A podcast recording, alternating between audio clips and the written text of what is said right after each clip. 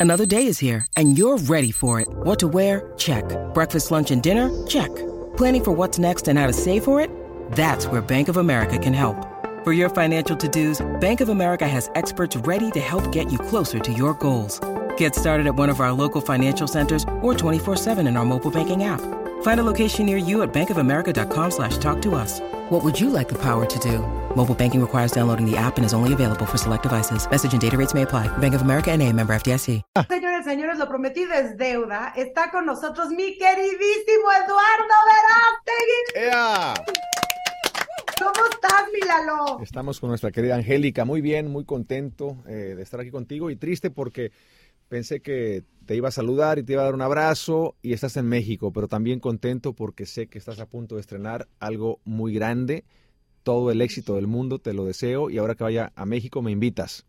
Obi, por favor. Ahorita nos ponemos de acuerdo fuera del aire. Oye, estábamos hablando que Soñadoras está, bueno, ya acabó, creo, pero se repitió en México y volvimos este Por décima, moda. por décima vez o por milésima vez. Oye, Sí, ¿cuánto hace que la hicieron, eh? ¿Cuánto hace que hicieron la novela? Uh, no se vale decir. 98. No se vale. Hace como 1200 años. Están igualitos los dos. Oye, Angélica, Como si no pasara el tiempo. no sé si a ti te ha pasado, seguramente a ti no te ha pasado lo que a mí me pasa muy seguido. ¿Qué? Eh, pues que de pronto me paran en la calle, aquí en Estados Unidos, y me dicen, ¿tú eres el actor de Soñadoras? Y yo, sí, claro, sí, sí. Y fíjate lo que me dicen, ah, es que usted se ve mucho más joven en la televisión. Y yo, ah, bueno, pues es que pues sí estaba, eh, bueno, hace 20 años, pues la gente va cambiando, ¿no? Pero a Angélica no le pasa porque está igualita, entonces... No eh, es cierto, está, Lalo. Está haciendo ahí trampa, que eh, ah, el retrato de Oran Gray, ¿se acuerdan de esa película, no? El retrato de Oran Gray. Ella, ella está haciendo algo y queremos que nos pase el truco porque uno sí va cambiando, pero no es justo, aquí la veo y está igualita, igualita. Lalo, no es cierto, tú también estás igualito, no manches. No, no, pues ahí más o menos. Peínate, cuñado. Pero no, esta pues anécdota de te ves más joven, qué bonito. Oye, mira, Oye, dime, dime, no, No, dime, no, dime, te decía que pues que, que contento porque pues esta novela que hicimos donde nos conocimos, bueno, ya, ya nos conocíamos, pero ahí fue donde nos conocimos ya como hermanos, amigos. Sí. Eh, trabajamos eh, casi un año eh, juntos y yo, bueno, yo no me imaginé nunca, yo creo que tú tampoco, que fueran a repetir la novela tantas veces. La han repetido muchas veces. Nunca me lo imaginé. Eso pasa con los éxitos. Sí, pero es que fuimos, la verdad es que si fuimos un parteaguas, Lalo, Sí, en este, en las novelas juveniles no había. Y ¿sabes qué? No hay. Ya no se hacen, entonces yo creo que por eso nos repiten tanto. ¡Auch! ¡Auch! Exacto, una cosa elegantísima. Manolete. Oye, Oye, ¿qué onda? Bueno, pues nada, muy feliz, muy contento de estar aquí en Los Ángeles. Eh, como bien sabes, yo viví aquí en Los Ángeles muchos años. ¿Dónde Eh, estás viviendo ahorita? Ahora en México, en el 2015, eh, yo acaba de terminar una, una película llamada El Gran Pequeño Little Boy. Fui de promoción a México, iba con la intención solamente de ir a la premier, una semana de promoción y regresarme a Los Ángeles porque tenía otro proyecto eh, que tenía que empezar, pero ya no me, ya no me regresé, me entró la nostalgia, eh, mi familia, eh, una nostalgia que empezó primero con me quedo una semana, dos semanas, tres semanas y ya no regresé. Regreso obviamente de trabajo, de vacaciones, eh, Claro. voy a mi casa, eh, vivo entre Miami y en ese entonces vivía entre Miami y Los Ángeles y visito muy seguido obviamente Los Ángeles y Miami, pero ya desde México. Pero ahorita Hijo, muy contento rico. porque el proyecto que estoy eh, que estoy en el que estoy trabajando nace aquí en Los Ángeles. Hace ocho años conocí a Tim Ballard aquí en Los Ángeles. ¿Quién es Tim Ballard? Él es un exagente de, del Departamento de Seguridad Interna de los Estados Unidos, eh, que tuve el honor de conocerlo hace ocho años, a él y a sus socios, un grupo de expertos en el rescate de niños secuestrados para explotación sexual. Y cuando Es- este grupo... Lalo, es que espérate, es que, es que, o sea, espérame, tengo ver, que tocar despacito. este tema. Sí, despacito, espera, bájamela más despacio. Es impresionante, digo, primero, qué buena onda que la vida te puso ahí hace ocho años, pero estas cosas casi no se hablan, Lalo. Casi no se sabe. Y la verdad es que yo te agradezco en el alma que toques el tema, porque es algo que deberíamos de hablar y de gritar como lo estás haciendo con esta película, porque hay que, o sea, es una realidad que pasa en el mundo entero.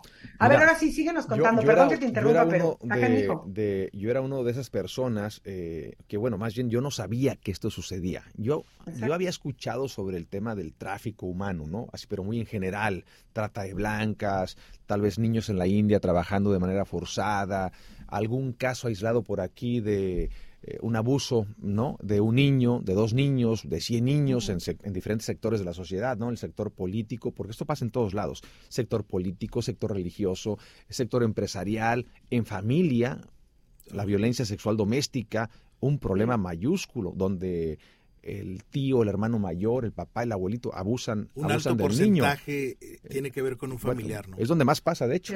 Es donde más pasa en casa. Entonces, eh, pero ya cuando conoces a expertos en el tema y te cuentan a detalle lo que le sucede a millones de niños en el mundo, que cada año muchos de ellos son secuestrados, los violan de 10 a 15 veces al día durante 10 años hasta que el cliente ya no los quiere porque ya no es carne fresca, es lo que así es como ellos hablan, ese es el vocabulario que ellos usan. Entran entonces al segundo negocio que es el mercado negro del tráfico de órganos, los abren y venden sus órganos. Cuando tú escuchas ya a detalle, ya con estadísticas, con números, con datos duros oficiales, ya no te puedes quedar callado porque el silencio estimula al verdugo, el silencio estimula al perverso bandido. Entonces, claro, la gente se queda callada y los dichos, son muy, los dichos son muy sabios. El mal triunfa cuando la gente buena se queda callada. Y yo creo que esa gente buena que se queda callada, pues ya no es buena porque es parte del problema, ¿no? Por eso amo que estés abordando el tema, Lalo, porque no es, no está fácil tampoco. No. O sea, tú, no, me imagino todo lo que. de contarlo. Es, es precisamente a lo que voy, porque hace, uy, hace muchísimos ayeres, en 1997, antes de Soñadoras, este, precisamente, Hubo una telenovela que fue la telenovela más corta de la historia de Televisa, que se llamó El secreto de Alejandra, que trataba precisamente, tú estabas ahí también, Catalina, que trataba precisamente del tráfico de órganos. Y mm. cuando salió, duró una semana. No me digas. La, mandaron, la, cortaron por eso. La cortaron por eso. La cortaron por, precisamente porque se trataba del tráfico de órganos. Y no estamos hablando de niños, estamos hablando de tráfico de órganos de, de, de, adultos este, y lo cortaron. O sea, duró una semana y dijeron, no, ese tema está muy escandaloso, no se puede tocar. Y nos cortaron. O sea, nosotros ya llevábamos como cuatro meses de grabaciones o más. Yo ya tenía toda una historia porque, ah, no, fíjate que si era con mi hijo, creo que me lo quitaban. Lo, lo, yo tenía un hijo en, en la novela me lo quitaban y se lo llevaban para vender órganos. Dijeron, está muy fuerte, olvídenlo, bye, eh, no se puede tocar ese tema. Digo, 1997, gracias a Dios estamos viviendo otra etapa en donde te dan la oportunidad a ti ya de sacar una película y además a un nivel muy importante, No, no, no fue fácil. Eh, mira, Me lo te, te, cuento así nada más eh, rápidamente algunos de los obstáculos. El primero fue un tema más, más emocional, más psicológico cuando ah. yo decido eh, parar todo lo que estaba haciendo para dedicarme al 100% a este proyecto, eh, fue porque cuando Tim Ballard me empieza a contar a detalle todo, todo esto que le estoy contando, pues obviamente vio mi cara y me dijo, Eduardo, sí es muy triste todo lo que te estoy contando. Lo es, claro que lo es. Pero es más triste que ahora que lo sabes, si no haces nada. Oh. Es más triste que ahora que lo sabes, no hagas nada. ¿Qué vas a hacer? Y ahí me quedó claro que, bueno, pues yo tengo eh, una, un arma muy poderosa que es el cine, un arma masiva de inspiración y de instrucción, ¿no? Entonces puedo, puedo comunicar, puedo... Pero antes de, de, decir qué voy a hacer, Tim, déjame hacerte preguntas. Esto es un problema global, ¿verdad? Sí, ok. Principalmente me dice entre Estados Unidos y México. A ver, cuéntame eso. Eduardo, Estados Unidos es el consumidor número uno de sexo con niños en el mundo. Además, además de ser el consumidor número uno de drogas, de pornografía infantil, es el consumidor número uno de sexo con niños. México, por su cercanía, es el proveedor número uno, es su proveedor número uno. Qué horror. Entonces digo, a ver, a ver, a ver, momento. Si ustedes son el país más poderoso del mundo, tienen la inteligencia, el dinero, el ejército, la policía, la tecnología, todo. ¿Por qué no acabamos con este problema de una vez y por todas? Y él me dice, porque no es prioridad, no es prioridad. ¿Y por qué no es prioridad? Pues porque necesitamos un movimiento que meta presión mediática, presión social, y entonces si no les quede de otra que reaccionar y responder al tema y entonces sí se convierte en prioridad. Entonces necesitamos un movimiento, sí, sí, porque Eduardo, yo no soy la solución, yo soy la solución para un niño. Claro, salvar a un niño salvas al mundo entero, ¿no? Puede ser tu hijo, ¿qué tal si fuera tu hijo, no? Claro. Eh, somos la solución para mil, para dos mil, para siete mil, pero estamos hablando de millones de niños, nos rebasa, esto es un tema muy grande, necesitamos un movimiento. Y ahí fue donde me quedó claro de que una película tiene el potencial de detonar un movimiento global con soluciones globales para problemas globales. Y todo el mundo me empezó a decir, Angélica, Eduardo, no te metas ahí. Eso es muy peligroso. no te metas. Es, precisamente lo que te iba a decir. Qué peligro, porque estamos hablando, me imagino, de gente muy poderosa que está, que puede estar metido en ese rollo.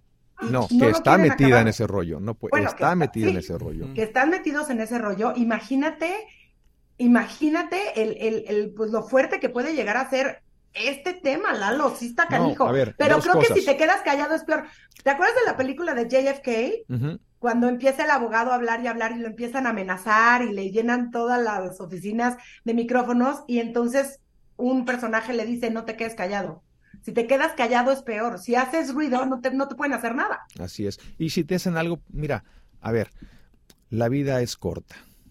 Todos nos vamos a morir, todos. Es cuestión de tiempo. Es cuestión de tiempo. Tú y yo y todos nos vamos a morir y no nos vamos a llevar absolutamente nada más que las acciones. Yo le pido a Dios todos los días que el día que me vaya, que me encuentre trabajando para Él. Qué mejor trabajo que estar ayudando a los niños. Entonces, para mí, si voy a morir haciendo eso, que Dios me dé la fuerza nada más para tener la valentía, de, la valentía de seguir adelante.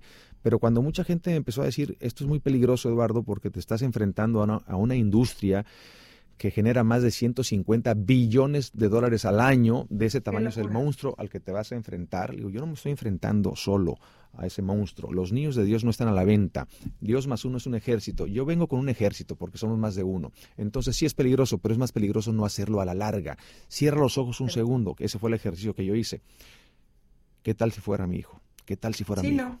¿Qué tal si fuera mi hija? ¿Qué haría? Paro todo lo que esté haciendo y esperaría que el mundo entero pare todo lo que esté haciendo para que me ayude a encontrar a mi hijo. Bueno, esa es la motivación con la que me levanto yo todos los días para que, uno, jamás llegue esta tragedia a mi casa, pero que también no le llegue ya a nadie más. Y es por eso que decidí entrarle de frente al proyecto. Me tomó ocho años de mi vida, eh, donde una vez que terminé la película, hace cinco años, tres años de puros cerrones de puertas. Fui con todos los estudios, no, no es para nosotros, esto no va a vender, esto no, no, fui con Netflix, no, gracias, fui con el otro Amazon, no, gracias, etcétera, etcétera, etcétera, no, gracias. Y ahí tienes, ante esta negativa tienes dos caminos. El primero, rendirte, no se puede, ni modo, le hablo a mis inversionistas, señores, hice lo que pude, pero pues no sé, no sé, no puedo y hacer algo más. Todos dijeron que no y no depende de mí que la película salga. La ponemos en, YouTube gratis y se acabó, ¿no?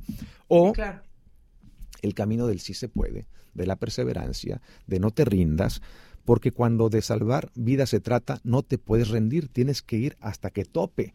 Después de ocho años de estar yo pidiéndole a Dios, manda un ángel para que rescate esta película, recibo una llamada y llega Angel Studios.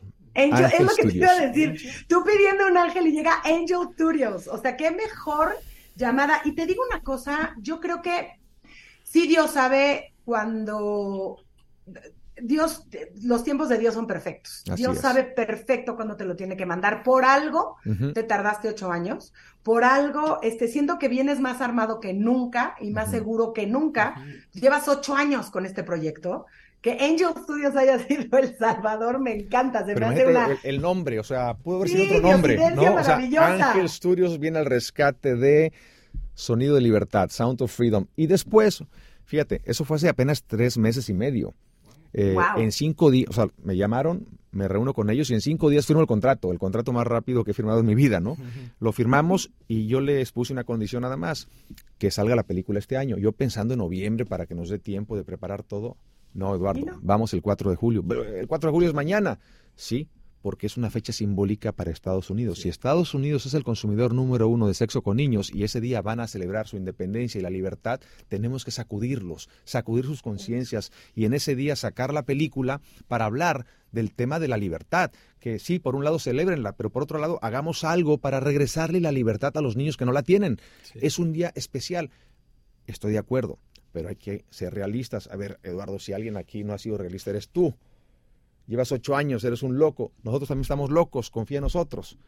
Claro. Les paso el balón, dije, adelante, señores, voy con ustedes. 4 de julio y yo viendo la, cartelera a ver quién, ándale, Indiana Jones, ándale, después viene Tom Cruise, ándale, salió Spider-Man, ándale, salió... Sí, sí, sí, todo. Y yo dije, espérame, espérame, Indiana Jones, yo crecí con esas películas, eh, mi, héroe, eh, y tienen una película que costó más de 200 millones de dólares, eh, el nivel de presupuesto para marketing es, es todo, o sea, el sky, is, sky is the limit. Disney, pues la compañía más poderosa del mundo, ¿no? Sí, sí, sí, y, aquí dos mexicanos, eh, chiquita la película, pero con un corazón enorme, con un alma enorme. Pues vamos adelante. Y mira, el miércoles 4 de julio, el día de la independencia, el día de la libertad, el martes, perdón, el martes, lo que pasa es que el miércoles nos dieron la noticia.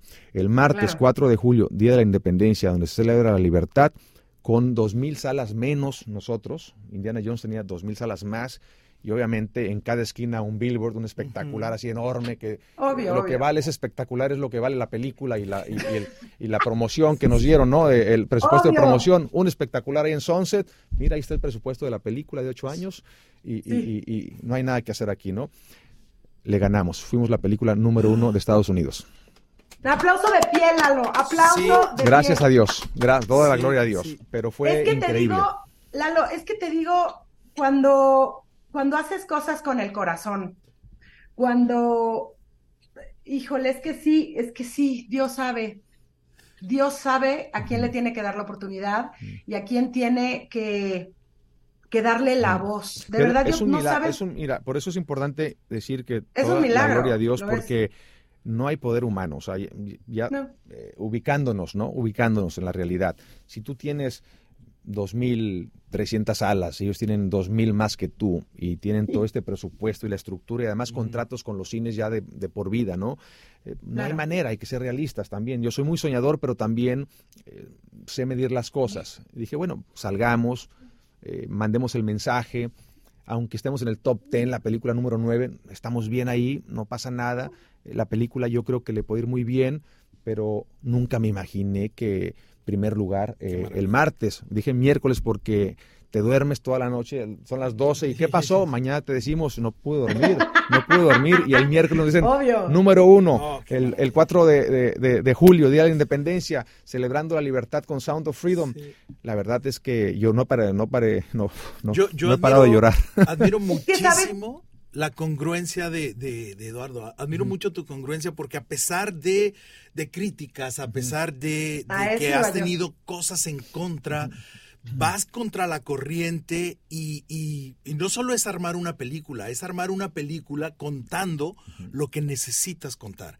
Que eso es mucho más, eh, tiene mucho más valor, porque uno puede hacer una película, oye, tengo una historia muy linda, ah, pues vamos a contarla. No, aquí hay una historia que no solo es...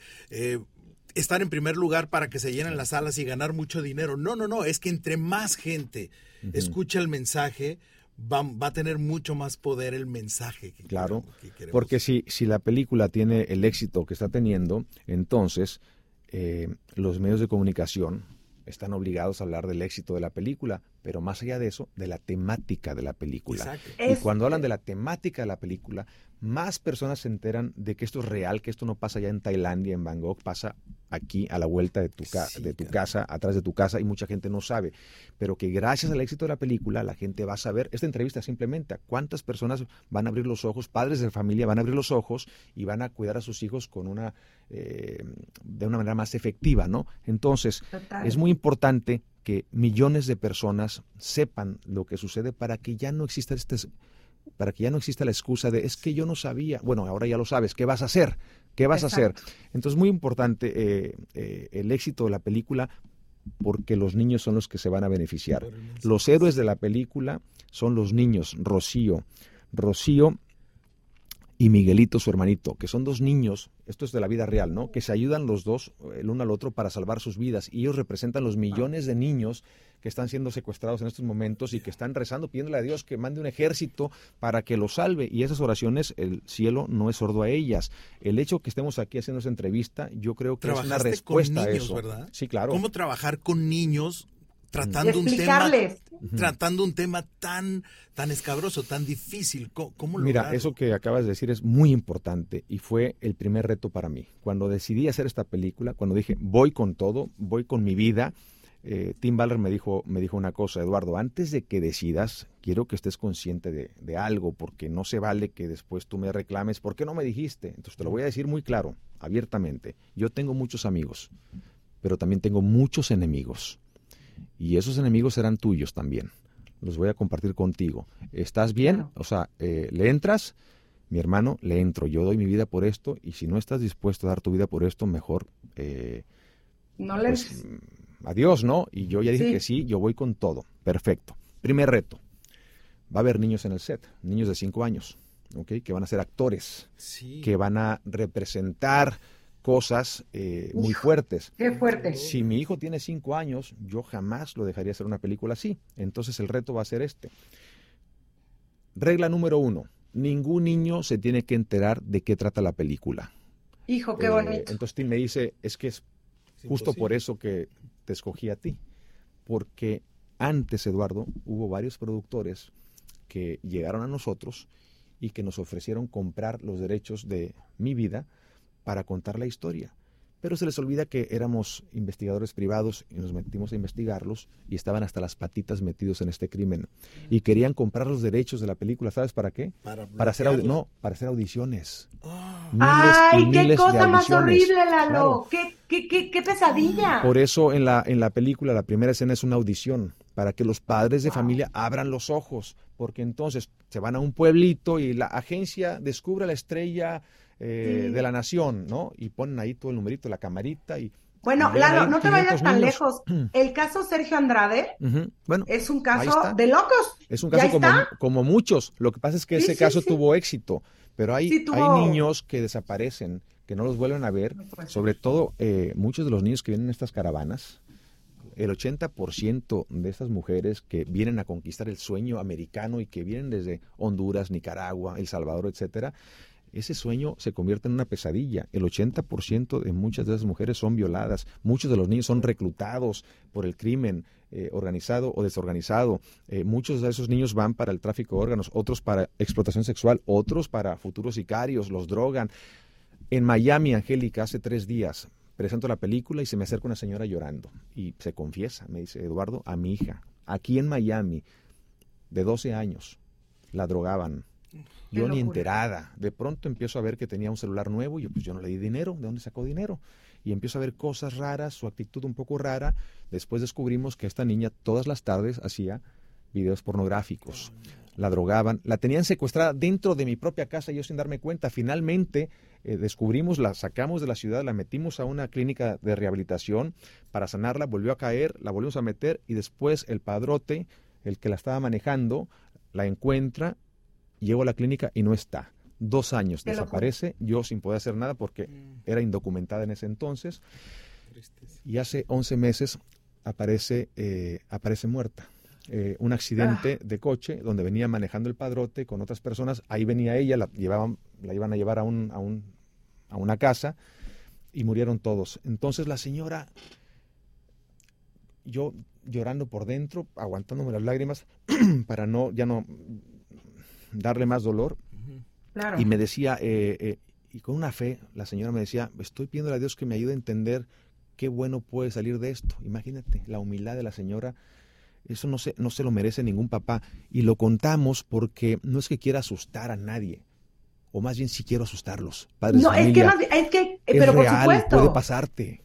Está pasando, o sea, es una cosa que te puede pasar al primer descuido y sin saberlo lo importante que es la comunicación con los hijos desde chiquito. El hacerlos tus amigos. Está muy. Eh, Esa es la clave, Angélica. Esa es la clave. Eh, el, papá presente, la mamá presente y no ausente, pero presencia de calidad, no nada más ahí. Ten el teléfono y, estoy ahí contigo, pero y cuidado con eso, porque luego te lo secuestran cibernéticamente hablando. Están hablando con extraños, niños, con otros niños que son secuestrados, que los usan para gancharte. Y que no son niños, y que no son niños. O sea, a lo mejor es el padrote. Y empieza a compartir el niño sus partes íntimas y tú claro viviendo una burbuja, aquí no le va a pasar jamás nada a mi hijo y ya te lo robaron, ya le destruyeron su inocencia, su pureza y por eso la pregunta que me hiciste que es muy importante a los niños, Alejandro Monteverde, que es el, el director de la película, primero que nada todos los padres de familia estaban ahí en el set un ambiente muy familiar. Los coaches, los este como debe de ser, Lalo. Mm. Deja, deja, deja, pongo ahínco en eso, porque como debe de ser. O sea, yo crecí en este medio y mi abuela nunca me dejó sola, ni mi abuela ni mi mamá. Yo creo que por eso, gracias a Dios, crecí, no me volví una loca total. En un ambiente sano.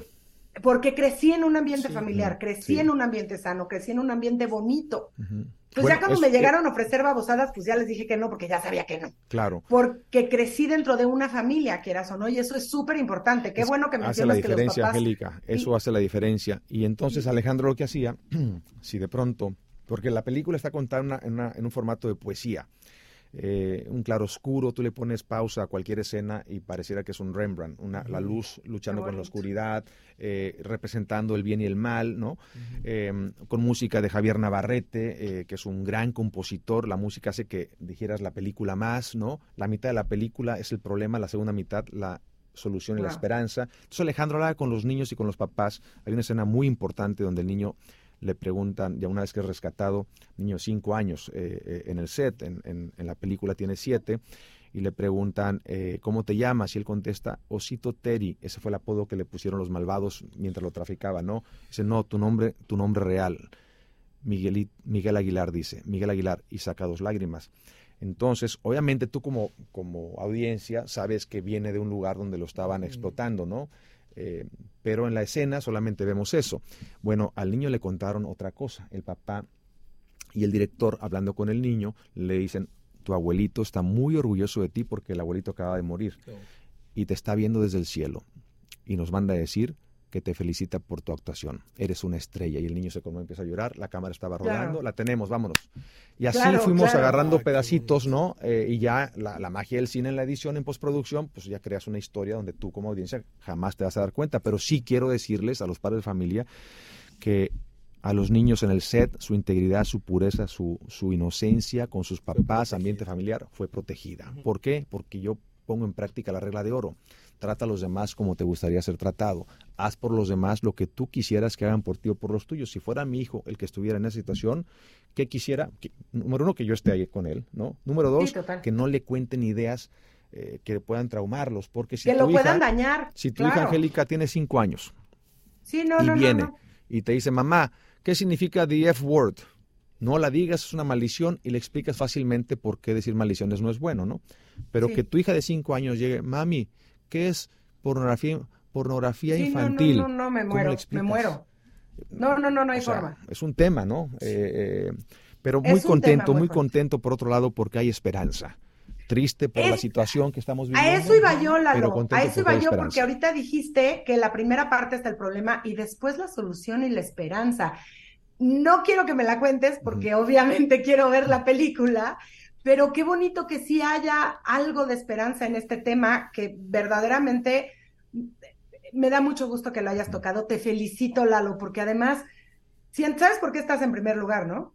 Porque no la hiciste por dinero, la hiciste porque sabías que tenías que tocar este tema y porque sabías que tienes que salvar a niños, porque tenías que ser la cabeza del ejército para hacer una revolución y para realmente salvar a los niños que están en peligro. Y eso, como mamá, te lo agradezco infinitamente, Lalo. Gracias, Angélica. Mira, es una misión. Cuando hay un llamado, cuando hay, cuando hay una misión, pues tienes que obedecerla y dejas otros proyectos porque ya lo que menos importa es, eh, pues, estar en...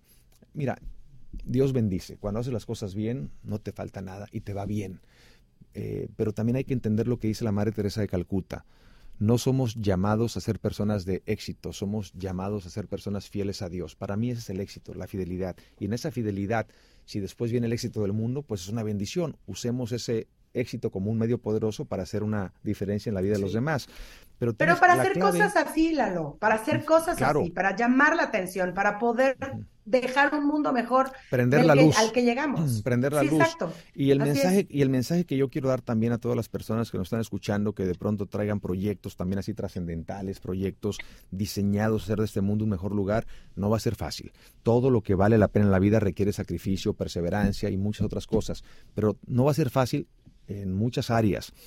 Cuando te metes en un proyecto como este, tú me hiciste la pregunta, eh, va a haber eh, va a haber persecución, lo que me dijo Tim Ballard, tendrás enemigos. Y vienen críticas, insultos, difamación, mentiras, una cantidad de cosas. La clave es estar así, mira, enfocado. Pero si estás con Dios, ¿quién contra ti, corazón? Enfocado. Y lo demás son distractores. Utilízalo para tu bien. ¿Cómo? Internamente, perdona, ama, pide por tus enemigos. En este negocio no te distraigas. que hablen aunque sea bien. Claro. Mira, mi papá, mi papá antes de morir siempre hablan mal. Mi papá antes de morir siempre me decía todos los días, a perro muerto no se le da patadas. Así es que si te están pegando porque estás haciendo algo bueno, tómalo como algo, tómalo como una bendición. ¿Por qué? Decía José Martí, es muy triste no tener amigos, pero es más triste no tener enemigos. Cierto. Porque eso no estás haciendo nada trascendental. Entonces, cuando vengan enemigos, este, disfrútalos. Disfrútalos. Totalmente de acuerdo. Oye, y ya pasando al, al, al, digo, esto obviamente no podemos dejar de hablar del tema y no podemos dejar de poner el foco donde va, pero, esta película pero tengo que el chisme. Quiero ese, saber ese, el chisme. ese pero ya es, pero. Pero es que la cara de traviesa, no, ya, ya. Sí, sí, sí, Hasta yo me acomodé aquí. Sí, sí, a ver, déjame acomodarme. Lo mío es el chisme. Un cafecito, es que el protagonista un segundo. De tu película está padrísimo. Yo quiero saber cómo es él. Quiero saber cómo es Jim. Ay, a mi cuate Jim. Pero es que ah, ese era, el, ese era el pero. Ajá, ese es el rollo. Ah, yo hasta café tomé y todo. Dije, no, no, estamos, no, hombre, no, es, super light, super light. A ver. Te mira, sacaste la lotería ahí Mira, Angélica, yo vi a más de 20 actores. Todos pasaron. Porque no le entraban al tema. Porque les faltaba eh, valentía. Entonces, eh, ¿qué pasó? Yo nunca busqué a Jim porque en ese entonces como productor mi responsabilidad después de que alguien confía su vida en ti, pues yo quería que, número uno, que fuera un actorazo. Dos, que se pareciera a él, de la misma edad y misma estatura, lo más parecido, ¿no? Entonces hice una lista y fui a ver uno por uno y no, y no, y no, y no. Bueno, finalmente hablo con Tim y le explico, mira, está pasando esto. Debí haberte preguntado desde un principio, pero yo quería sorprenderte.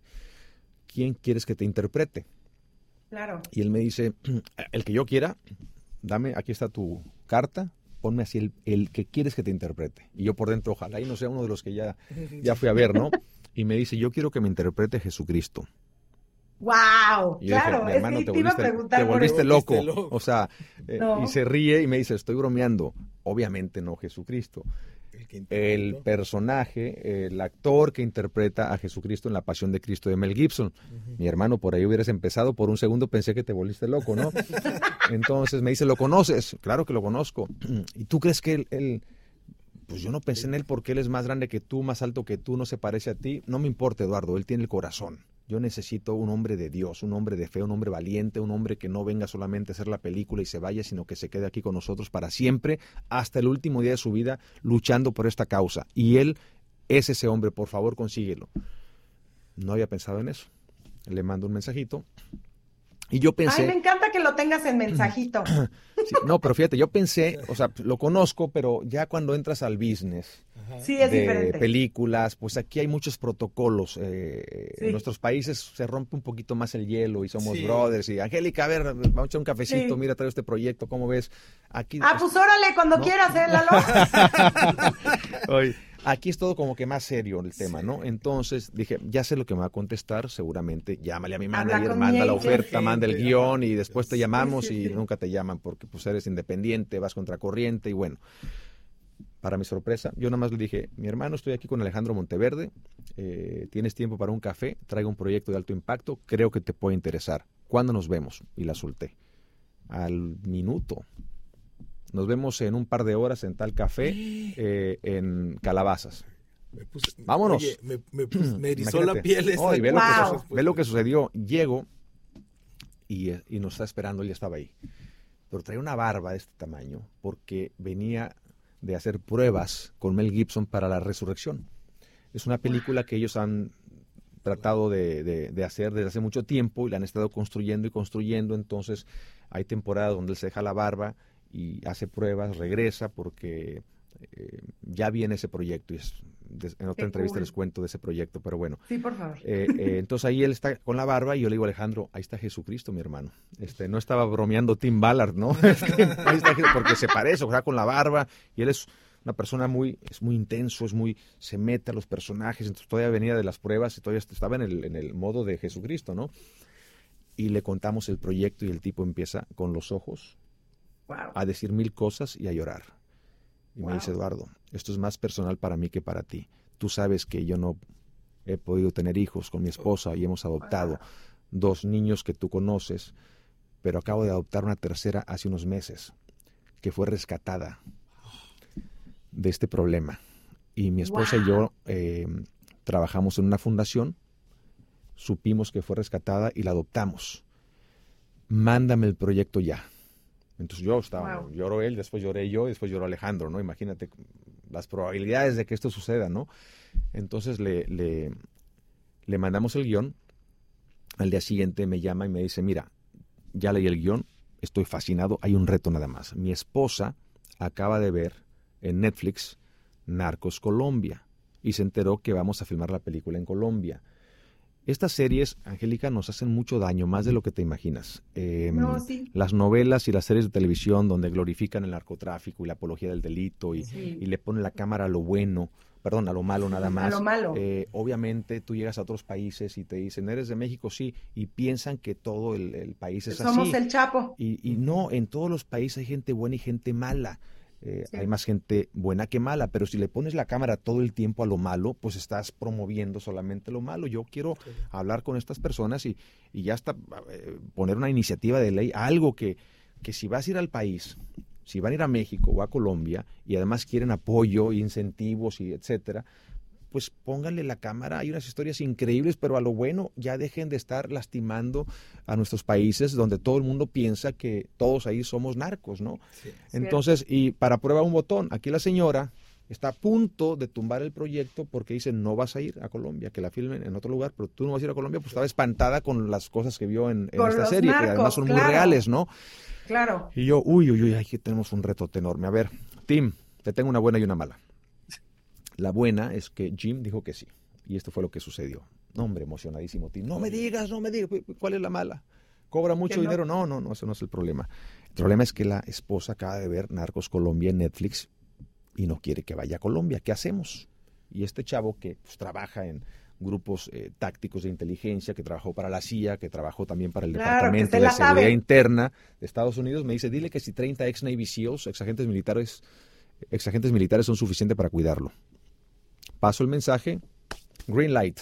Estamos en Colombia filmando, ¿no? ¡Qué emoción! Pero ve lo que sucedió. La noticia mala, que yo creía que era mala, ven que se convirtió esta, esta noticia. Cuando llegamos, yo como productor tengo que saber quién está en el set. Pues paso lista. Hay 200 personas, entre extras, actores, gente de producción, los 30 ex Navy SEALs. Y me doy cuenta que 15 de ellos en el día 3 no llegan. Al día siguiente tampoco. Una semana después tampoco. Un mes y medio y la mitad de ellos, yo dije, se regresaron. Yo no voy a decir nada porque voy a asustar a Jim.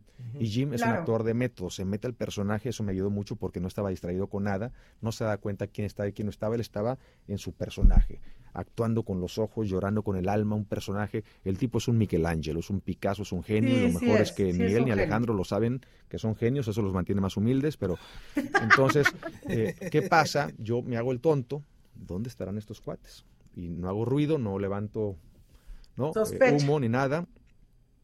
Y al mes y medio un manager amigo mío me manda un artículo de un periódico de Colombia que decía, la Policía Federal, con la ayuda del gobierno colombiano, arrestaron X cantidad de traficantes, rescataron a más de 200 niños secuestrados para explotación sexual para el, el turismo sexual infantil de Cartagena, Colombia. Y más detalles, voy corriendo con Tim Ballard y le enseño la nota y le digo, mira mi hermano, muy parecido el artículo a, a la película, a lo que trata la película Y él sonríe y me dice, fuimos nosotros. ¿Cómo?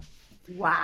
La mitad de los ex Navy SEALs que no estaban en el set, resulta que el sábado andaban caminando. Cuando digo ex Navy SEALs, no se imaginen señores de la tercera edad retirados, son chavos de 30 años que ya terminaron su misión y los recluta Tim Ballard, pero pues tú los ves en Bermudas con chanclas, con una cerveza en la mano, ahí en Cartagena, pues se les acercaban los pins, los padrotes. Hey, americano, hermano, what's up? Hey, you want señoritas? Y estos son expertos en rescate de niños. Oh, yes, uh, señoritas, jajaja, ja, ja, ja, old, ¿cuántos años? Eh, ¿Cuántos años de cuántos años la quieres, hermanito? Y empezaron a hacer una operación underground, encubierta, con la ayuda de la Policía Federal, y les tomó tres semanas. Y en tres semanas rescataron 200 niños. Yo digo, gracias a Dios por la esposa de Jim Caviezel, que dijo no, y que según yo era una mala noticia, para que veas cómo trabaja Dios, esa mala noticia hizo que Tim Ballard, en su creatividad, se le ocurriera 30 ex Navy SEALs, ponerlos en el presupuesto, los llevamos y gracias a eso se rescataron 200 niños. Claro, la película ya, o sea, desde que la estabas filmando ya, está funcionando. Yo ya gané, yo ya gané porque para mí, me dice, oye, el Oscar, para mí el Oscar es salvar una vida. Ese es el Oscar. Yo gané 200 Oscars ya antes de que la película estuviera terminada, porque uno como cineasta siempre piensa, cuando la película la terminemos, cuando salga, ojalá y, ojalá y salve una vida. Todavía ni siquiera estaba terminada. En el tres semanas después de la filmación ya hay 200 niños recuperados, rescatados con sus familias, 200 familias, 200 generaciones, 200 sueños ya vale la pena. Yo digo, ya me puedo morir, aunque esta película nunca salga, ya logró algo. Y mira, ahora logró más. Número uno en taquilla en todo Estados Unidos, gracias a todo el pueblo y la mitad de y la mitad de, ellos eh, hispanos, porque hemos hecho muchas entrevistas eh, para la comunidad hispana. La mitad de, de las personas que han ido al cine son eh, de nuestra comunidad hispana, porque lanzamos un reto. Dos millones de personas en el cine por dos millones de niños que serán traficados este año. Cada persona va a, va a representar un niño, con la esperanza de que cuando vean la película se vayan haciéndose la pregunta que yo me hice hace ocho años. ¿Qué puedo hacer, para acabar con esto? Y si ¿Qué podemos hacer, Lalo? Imagínate, dos millones de personas. Aparte de ver la película, ¿qué podemos hacer, Lalo? Mira, son muchas cosas, Angélica. La primera, no, no voy a poner obviamente limitaciones porque sky is the limit, ¿no? El cielo es el límite y cada persona tiene talentos que el otro no tiene. Yo, por ejemplo, escucho la historia y me hice esa pregunta, ¿qué puedo hacer yo? Soy cineasta, voy a hacer una película. Alejandro, cuando escuche el problema, ¿qué puedo hacer? Soy director, yo voy a escribir el guion y voy a dirigir, ¿no? Tony Robbins, cuando escucha la, la, la historia y ve la película por primera vez, ¿Qué voy a hacer? Cumplo 60 años, en tres meses voy a convertir mi cumpleaños en una recaudación de fondos para salvar niños. En tres horas recauda 18 millones de dólares y gracias a él, Tim wow. está operando en más de 20 países, acaban de rescatar creo que más de mil niños en Ucrania. Entonces, cada persona, eh, yo creo que es algo muy individual. La película está diseñada para crear conciencia, tocarte el corazón y para que te hagas esa pregunta, ¿qué puedo hacer? Y ya es entre tú y Dios ¿qué vas a hacer? Lo más fácil hoy es comparte el trailer, ve a ver la película, dile a todo el mundo lo que viste después de que la veas y tú vas a saber qué vas a hacer. Tú vas a hacer, o sea, primero que nada, como padre de familia, ponte pilas y cuida a tus hijos. Aguas con darles el iPad y dejarlos ahí tres horas solos. No, enséñalos a usar las redes sociales. Vigila, hay aplicaciones, creo que tú desde tu teléfono puedes ver lo que están viendo ellos. Sí. Baja esa, baja esa aplicación. Es que es importante, Angélica. Qué bueno que tú lo sabes, pero hay muchos papás que no lo saben y se los chamaquean y les meten un gol y les destruyen la vida de sus hijos en un segundo. Te los roban en tu propia casa.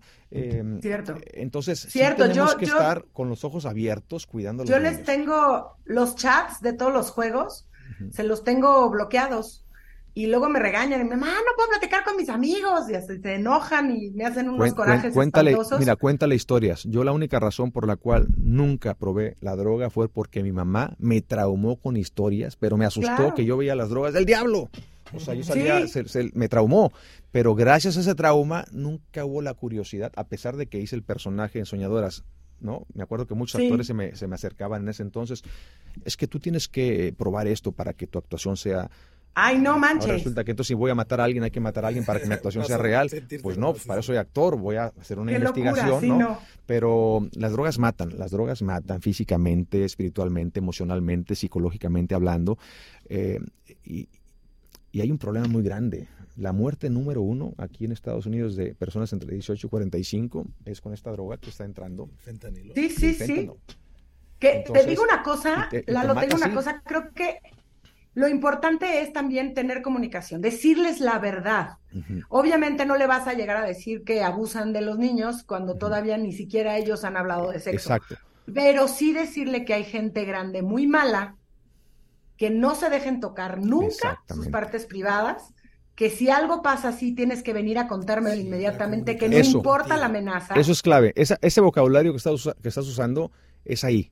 Y, según la edad vas tú aumentando el vocabulario. O sea, primero es que nada, eh, la confianza, me cuentas todo, me cuentas todo, vigilarlos, nada que, nada de que lo que se acostumbraba antes. Oye mamá, a los seis años me voy a quedar en casa de, de Susanita, mi mejor amiguita y todo. Y sí, sí, va. Nunca. ¿Por qué? Porque no sabes qué mañas hay allá. Si llega el tío borracho, llega algo, tú no te enteras. Y toma un segundo, ¿eh? Esto es un tema de un segundo y bye, adiós, se acabó. Totalmente de acuerdo contigo, Es mejor pasarte, pasarte y pues ni modo, así es, pues por los hijos todo, ¿no?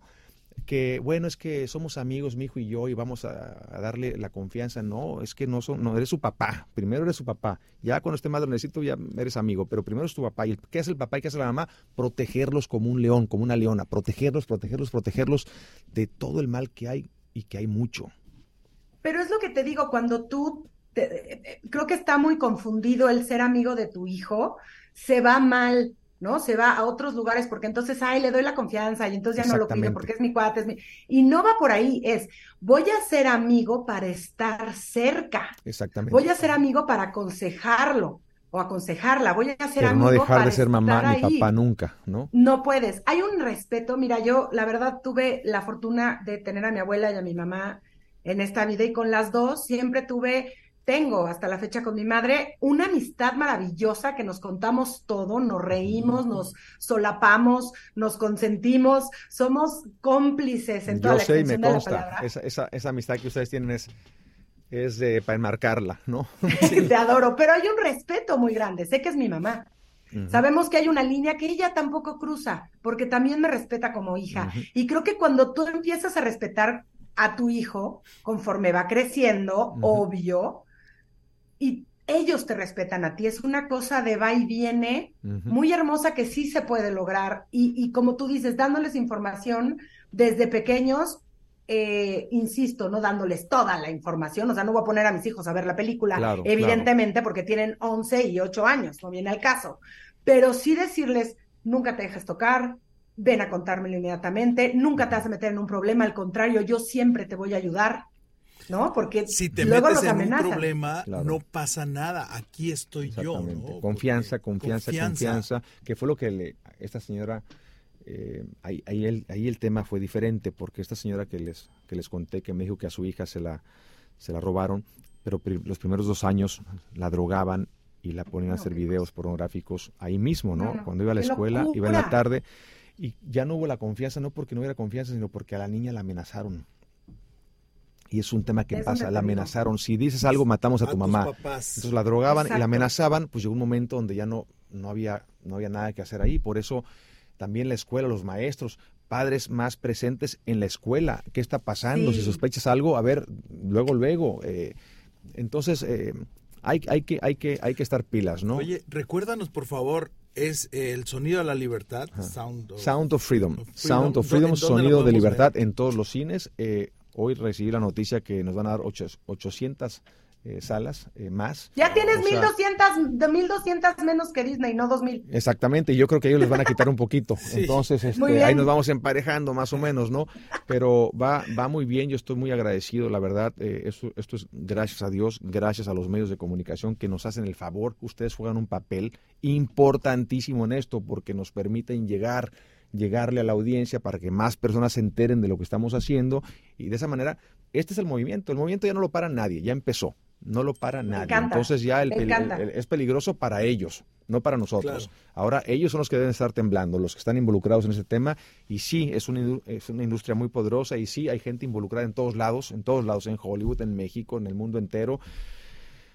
Pero eh, yo espero que incluso ellos cuando vean la película se arrepientan de tanto mal que hacen, Eh, yo espero que el gobierno, eh, voy a presentar la película en el Capitolio en Washington en dos semanas a todo el Congreso. Voy a incluso llevar una carpeta con una propuesta bipartidista y con esfuerzos bilaterales para que entonces los dos partidos digan, a ver, señores, yo les puse esta analogía. Les dije, imagínense una casita llena de niños incendiándose y llega un coche de bomberos de este lado, un camión de bomberos de este otro lado, otro acá y otro acá. Y cuando llegan, el capitán le dice al otro, hey, este es mi territorio. No, no, no, cambiaron el código postal, este es mío. El otro dice, no, ustedes quieren la comisión. No, tú eres el ratero, tú quieres la comisión. Y empiezan a discutir. Y cuando terminan, voltean y los niños muertos. ¿Qué debieron haber hecho cuando llegaron? Sacar las mangueras, apagar el fuego, salvar a los niños y luego sigan con el debate. Pero ya hicieron lo más importante. Bueno, pues el mundo está en fuego. Hay millones de niños quemándose. Yo quiero invitar a todos a sacar su manguera, a apagar el fuego y salvar a los niños, porque los niños de Dios no están a la venta. Esto no es un tema de que si eres de izquierda, de derecha, arriba, centro, abajo, creyente, no creyente. Esto es un tema de niños. ¿Qué tal si fuera tu hijo? ¿Le vas a dar la exclusividad a alguien para que lo encuentren? Ah, tú no crees en lo que yo creo, tú no lo busques. Ah, tú eres de izquierda, no, tú eres de derecha, no, entonces tú no lo puedes buscar. Solamente los que creen como los que creen en lo que yo creo lo pueden buscar el mundo entero que lo encuentre por el amor de Dios, ¿no? Bueno, pues eso es lo que nos motiva a unirnos para apagar el fuego juntos. Somos más fuertes y con esa fortaleza vamos a apagar el fuego. Lalo, te voy a robar esa analogía porque todos los días me peleo con el mundo diciendo no es posible que estemos tan separados, deberíamos, siendo el país número uno, tendríamos que estar unidos, ya basta estas locuras de no, pues es que tú eres de un lado y yo del otro, ya basta, así, nos tienen, así nos tienen, y, yo, a ver, yo creo que hay espacio y tiene que haber espacio y es sano para que pensemos diferentes, todos somos iguales en dignidad, sí, pero bueno, yo hay veces que cambio de opinión de un día para otro, mis hermanas que adoro con toda mi alma, en unos temas no estamos de acuerdo, pero doy la vida por ellas, con mi papá, que en paz descanse, de repente eh, teníamos este, eh, discusiones en algún tema, pero al final un respeto y amor siempre, ¿no? Entonces, ¿por qué no podemos hacer lo mismo? Con respeto, con cariño, con amor. Bueno, yo pienso que esto es así por esto y esto. ¿Tú qué piensas? No, pues yo pienso así. Bueno, yo te propongo esto. ¿Tú qué ves? No, yo te propongo esto. Bueno, y está bien y es sano pero hay otras cosas en las que sí estamos de acuerdo. Hay más de lo que nos une que lo que nos divide, pero a veces nos enfocamos en lo que nos divide todo el tiempo y ahí es donde está el problema. Yo soy culpable de eso. También a veces eh, soy de mecha corta, soy del norte, me peleo, soy peleonero y de repente voy, pa, pa, la tuya, sí, ok, perfecto, ok. Bueno, sí, pero también sé tranquilizarme, respirar y decir, ok, perdón por esto, nos podemos enfocar en esto, juntos, y salvar a los niños y después seguimos con lo otro. Yo creo que es un ejercicio que se puede hacer. Eh, y Lalo, esta es tu casa y cuentas con nosotros las veces que quieras. Más con este tema que si no nos podemos quedar callados. Tenemos que salir, tenemos que hablarlo, tenemos que verlo y tenemos que acabar con el incendio como tú bien lo dices, Lalo. Oye, no te puedo dejar ir porque me van a reclamar que por qué no te pregunté. ¿Sí te vas a lanzar de presidente de México o no? Mira cómo eres, ¿eh? Yo pensé que, yo pensé, yo pensé que esa era la de pero, pero, y, la cambió, ¿no? sí, sí, sí. Me van a matar. Si quieres no me contestes, pero si no, no, te, contesto, me van a matar. Te contesto sin ningún, sin ningún problema. Mira, para servir no hace falta ser solamente político. Todos estamos llamados a servir. La Madre Teresa de Calcuta decía, una vida que no es vivida para servir a los demás es una vida desperdiciada. Yo el llamado que hago es, no hay que desperdiciar nuestras vidas y vamos todos a servir. Cada quien desde su trinchera, desde su campo, lo puede hacer. Yo desde hace 20 años hice un compromiso de servir por medio del arte, porque el arte es un medio muy poderoso, que si lo utilizas para el bien, puede hacer mucho bien, como también puede hacer mucho mal, ¿no? Bueno, pero poco a poco fui haciendo una combinación de política, arte, ética al servicio de la nación, pero yo desde, desde el arte, desde desde las películas, pero siempre combinándolo, porque en política no hay sillas vacías. Siempre habrá alguien ocupando esas sillas tomando decisiones. Y las decisiones que se toman ahí, nos guste o no, el impacto es para todos. O sea, esas decisiones cambian el destino de un país y no para siempre por mucho tiempo. Cierto. Hay que participar más en política, directamente o indirectamente. Por ejemplo, en México, más del 50% de la gente en México no vota. Te hablo de los que están registrados en el padrón electoral, no votan. ¿Por qué? Porque no creen los partidos, porque no creen los políticos, porque simplemente eh, creen que son selecciones y no elecciones, creen que su voto no representa nada, ya, ya están hartos y, y es justo lo que quieren los de la cúpula del poder que pensemos, porque es más barato hacer trampa con la mitad es más barato hacer trampa con la mitad que con el 100%. Entonces son, son estrategias, ¿no? Entonces yo hago un llamado de vamos a participar y a partir de he estado trabajando en películas que tienen el potencial, no solo, bueno, que yo espero que tengan el potencial no solamente de entretener, sino de hacer una diferencia, poco a poco mucha gente, y sobre todo estos últimos meses, me han invitado a entrarle a la política, no desde el arte, sino desde la política, ¿no? Eh, armando una candidatura independiente para la presidencia de México. Mucha gente, después de hacer varios recorridos por México con la película Inesperado, que hice 32 premiers, después ahora con Sound of Freedom, que estamos recorriendo todo el país, invitando a todos los gobernadores de cada estado, sin importar de qué partido sean, a todos los líderes de diferentes sectores de la sociedad para que vayan a ver la película. Después firmamos un convenio eh, para hacer un, donde hacemos un compromiso para erradicar la trata en ese, en ese estado. Después de estar viendo lo que está pasando en México, México no anda bien, obviamente, no anda bien. Hay más pobreza, hay más inseguridad, las medicinas no llegan a quien tienen que llegarles. Eh, y muchas cosas más. Los padres de familia en provincia asustados de cuando sus hijos se van, piensan que tal vez no regresen. Entonces, México es un país muy rico donde hay mucha gente pobre viviendo. Algo está mal, corrupción y muchas otras cosas más. Estamos cansados, estamos hartos. La gran mayoría de México queremos todos, yo creo, es mi opinión y así es como lo he sentido y lo he vivido. Queremos una, un, queremos un nuevo abordaje en la política y en el gobierno.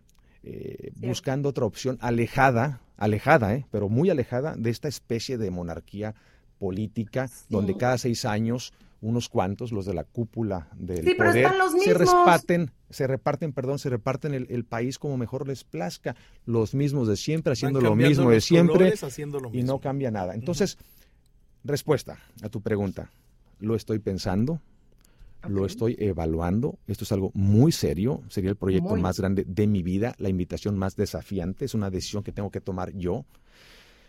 Y para eso estoy rezando, para que se haga la voluntad de Dios y no la mía, como en todos los proyectos que yo he hecho, desde Vela, Little Boy, Sound of Freedom, El Circo La Mariposa y otros cortometrajes, siempre antes de involucrarme en algo, oración, ayuno, volteo, pregunto, esto viene de ti, no viene de ti, ciérrame las puertas si esto no es de ti, ábreme las puertas si esto viene de ti y ayúdame a, entender las señales y que sean muy obvias, porque yo no veo ni escucho lo que tú sí.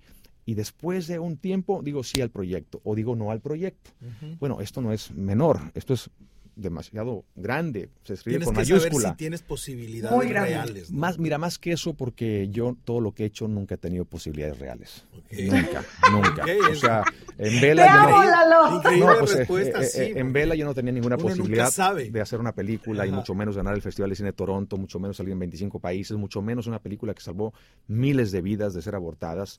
Pero espérate, Lalo, también espérate, como te agarraron a ti en un avión, ¿no?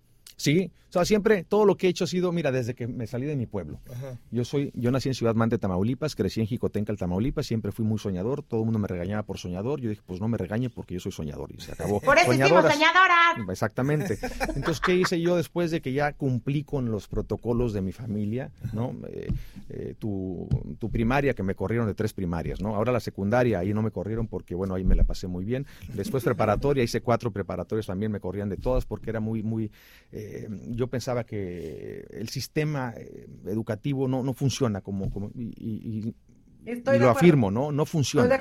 Entonces está mal cómo, cómo, le enseñan a la gente eh, lo que quieren que tú eh, sepas, te adoctrinan de una manera que te, cuentan historias que no son las reales, ¿no? Entonces siempre, siempre fui muy rebelde en ese sentido.